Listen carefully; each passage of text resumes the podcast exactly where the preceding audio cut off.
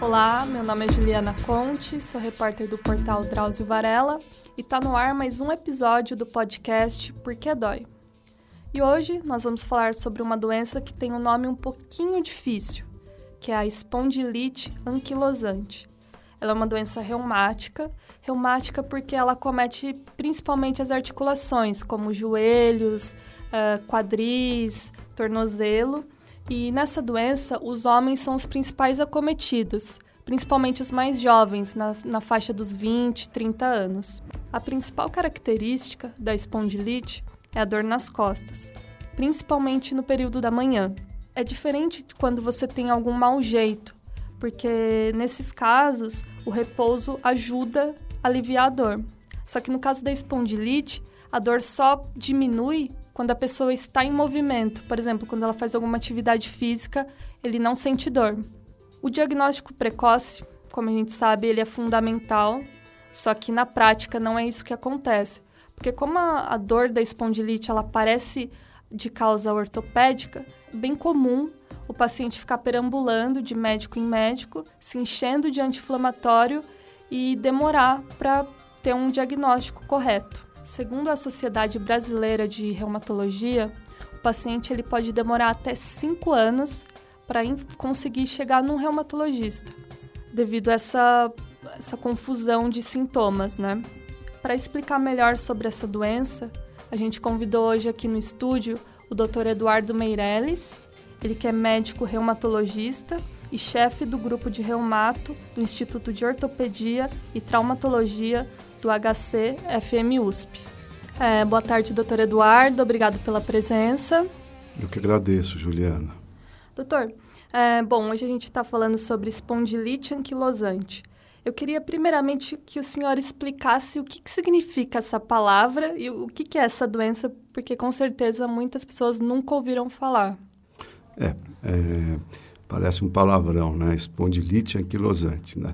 Nada mais é do que um, um processo inflamatório, uma doença inflamatória do esqueleto central, axial, ou seja, da coluna e da bacia, das articulações sacroiliacas da bacia, uh, de um caráter uh, crônico inflamatório uh, e que pode eventualmente acometer articulações periféricas também, mais frequente nos bem mais frequente nos homens do que nas mulheres e que tem uma característica de autoimunidade, de anticorpos contra alguns tecidos do próprio corpo.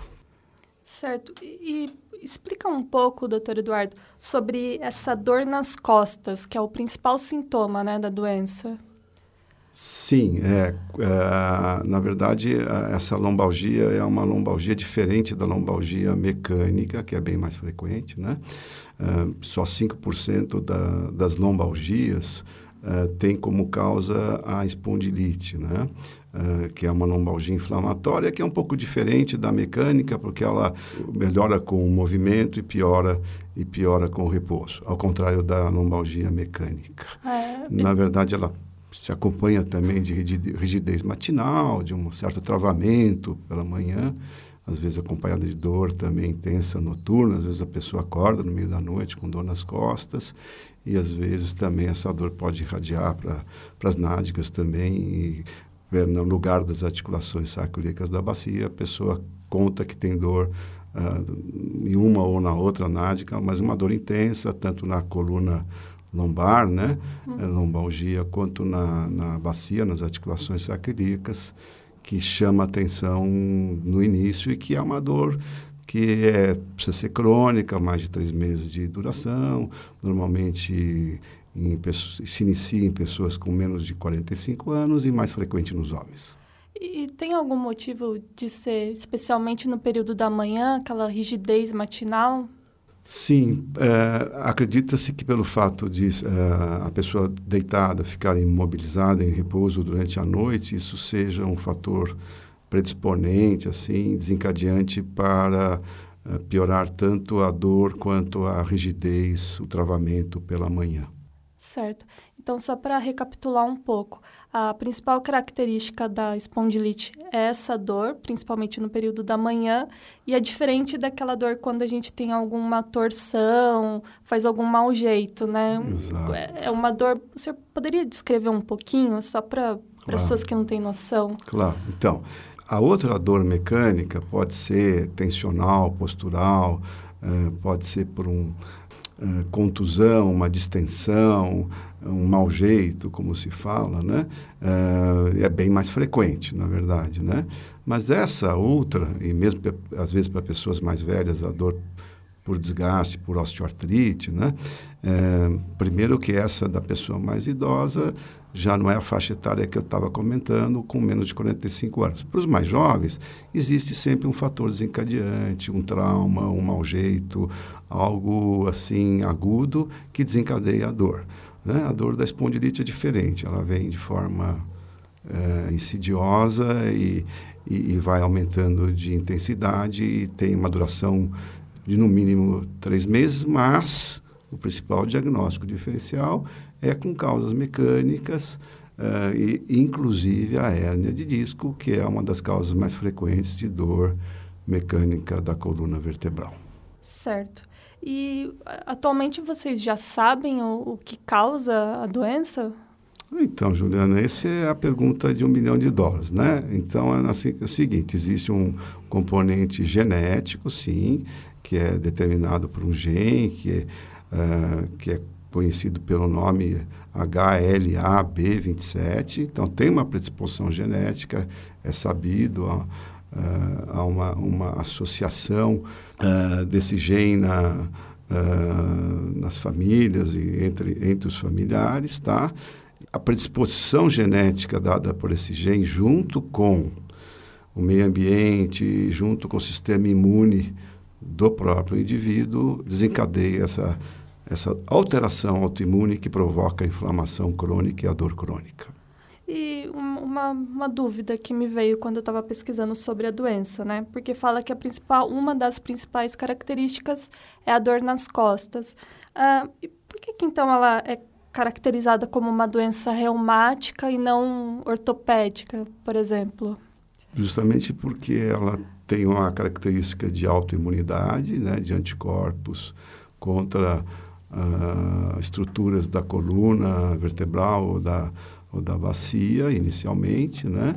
Uh, e porque ela tem essa característica de inflamação crônica e de dor crônica, uh, e porque o tratamento dela é eminentemente uh, clínico, ou seja, com medicações e com fisioterapia, com atividade física, esportiva, etc., etc., e, e, não, e não ortopédica, porque a grande maioria das patologias ortopédicas são é, de indicação cirúrgica. É, doutor, para quem não sabe, autoimune quer dizer?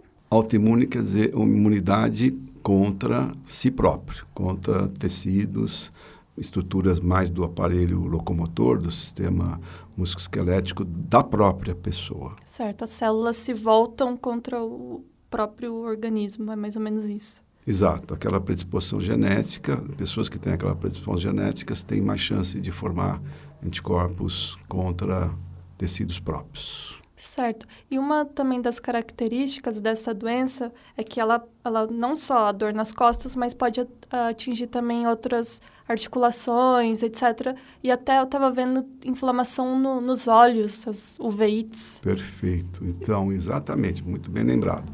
Esse mesmo gene, né, que predispõe à espondilite, né, uh, também pode pre predispor a uma doença inflamatória ocular, que é a uveíte, né, que é uma região do, do, do globo ocular, aí, do olho, que pode se inflamar, que tem umas características parecidas com as articulações, e podem causar uma inflamação crônica com dor aguda, é, com bastante é, inflamação, fica muito vermelho, muito dolorido, o olho agudamente, vem do nada, normalmente um dos olhos de forma aguda, né? Certo. E tem algum motivo é, de atingir mais o público masculino? Essa pergunta é, é, é uma pergunta muito interessante. É, acredita-se que eventualmente tem alguma coisa relacionada a hormônios ou mesmo ao cromossomo Y, né? É, para ser mais frequente nos homens, já que a grande maioria das doenças autoimunes, uh, de maneira geral, e, e, das doenças reumáticas, atinge mais a mulher. Então, a espondilite anquilosante, hoje em dia também muito conhecida como espondiloartrite também, né? Ela comete mais os homens, como a gota também acomete mais os homens dentro das doenças reumáticas. Essa doença, como o senhor já comentou, de ter vários sintomas, assim, muito, às vezes até desconexos, né? Uma dor nas costas, depois uma inflamação nos olhos.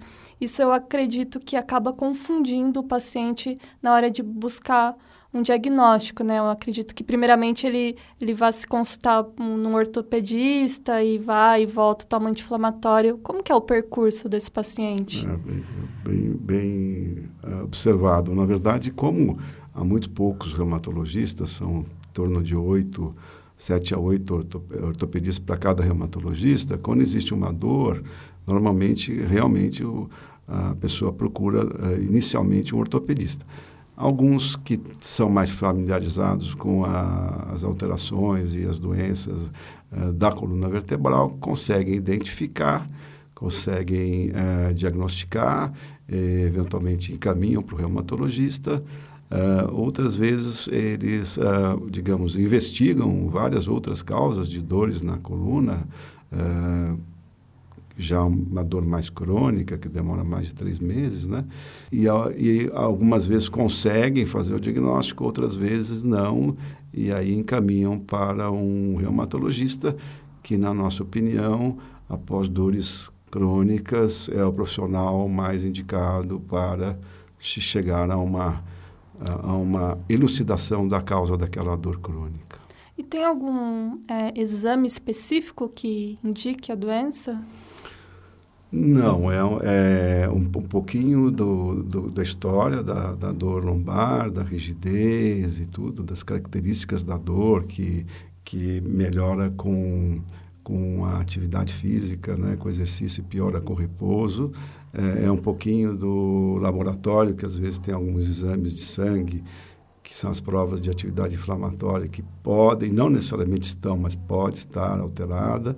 É o gene que é, 70%, 80% das vezes ele é positivo, mas a sua ausência não exclui. Uhum. É o exame físico do, do paciente e é a imagem, quando há dúvida, a imagem de, principalmente da da ressonância magnética da, daquelas articulações da bacia, das articulações sacroiliacas que são precocemente uh, envolvidas, inflamadas e que dão alterações na, na imagem. Doutora, a espondilite ela tem algum sintoma visual assim que os médicos olham e, e que ajuda a desconfiar para estabelecer o diagnóstico? Bem, é, então, é, quando existe já alterações visuais, já, quer dizer que já está num estágio mais, mais crônico, mais adiantado, né? que seria é, a retificação da, daquela curvatura normal da coluna lombar, daquela lordose fisiológica da coluna lombar, uma retificação é, dessa região, eventualmente uma flexão da é, anterior, né? uma flexão da coluna cervical, é, uma flexão dos quadris, mas é, normalmente quando existem essas alterações posturais é já numa fase mais adiantada da inflamação. Né? O ideal é, é diagnosticar na fase de dor lombar ou dor na, nas nádegas, né? inicial, e eventualmente com o envolvimento dos ombros, do, dos quadris. Os quadris é, são as articulações periféricas mais frequentemente acometidas. Então, um, um homem mais frequente homens, né? jovens que têm alterações uh, importantes do quadril, uh, pode ser de um lado, dos dois, uh, normalmente se for dos dois tem um lado pior que o outro, sempre pensar na possibilidade da espondilite. Aí você pede um raio-x, eventualmente tem uma alteração no quadril de um homem jovem, e é muito raro ter alterações de desgaste quadril em homens jovens, você já vê aquelas articulações da bacia, que são as sacroiliacas, para ver se estão alteradas. Porque aí, nesse caso, se estiverem também essas, essas articulações alteradas, você já pode fazer um diagnóstico precoce. Já liga o sinal de alerta, né? Exato. E em relação ao tratamento da espondilite, como que funciona? O, o paciente tem uma qualidade de vida?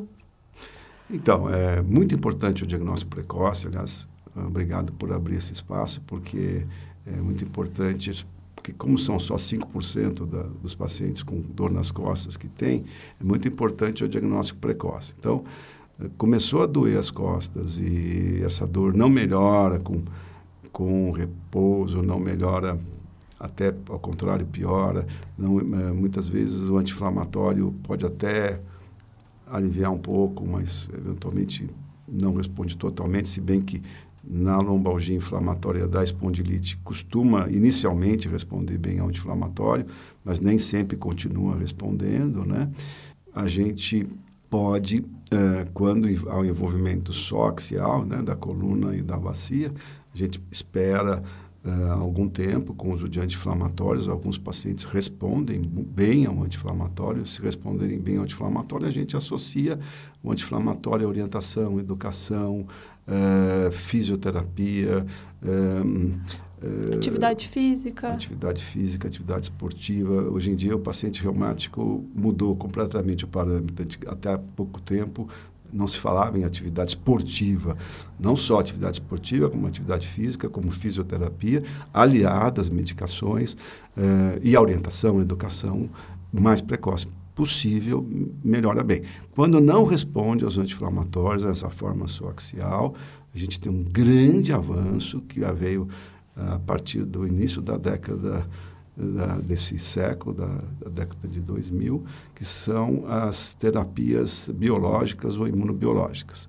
É, para os pacientes que não respondem ao anti-inflamatório, as formas axiais, não respondem a dois anti-inflamatórios, no período de três meses a gente já poderia indicar essa terapia imunobiológica que é oferecida pelo SUS, desde que preencha todos os critérios para a sua prescrição, ou pelos planos de saúde, já que é um, um fármaco aprovado pela ANS para que os planos de of saúde ofereçam para os pacientes da saúde suplementar.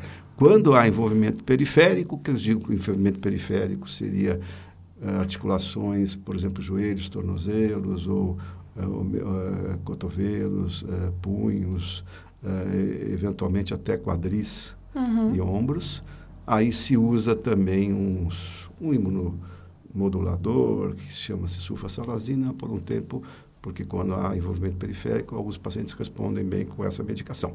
Não respondeu bem também essa medicação, já tem indicação para terapia biológica, e a gente vê crescendo no mundo todo a indicação para terapia biológica, mas precisa muito critério na indicação, porque é, um, é, um, é ainda um tratamento extremamente caro, que onera muito tanto, tanto os cofres públicos quanto a saúde suplementar.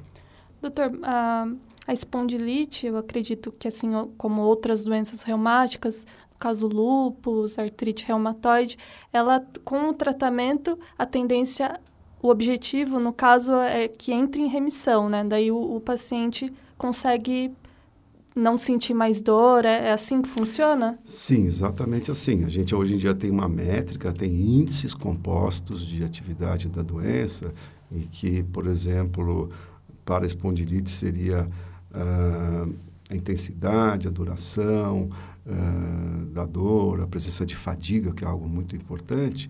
Então, existe hoje em dia um questionário que a pessoa preenche, tem lá um número que vai dizer o quão ativo está essa doença, e através do seu tratamento, você precisa fazer com que esses índices uh, caiam uhum. no decorrer do tempo para uma eventualmente uma remissão parcial, uma remissão total.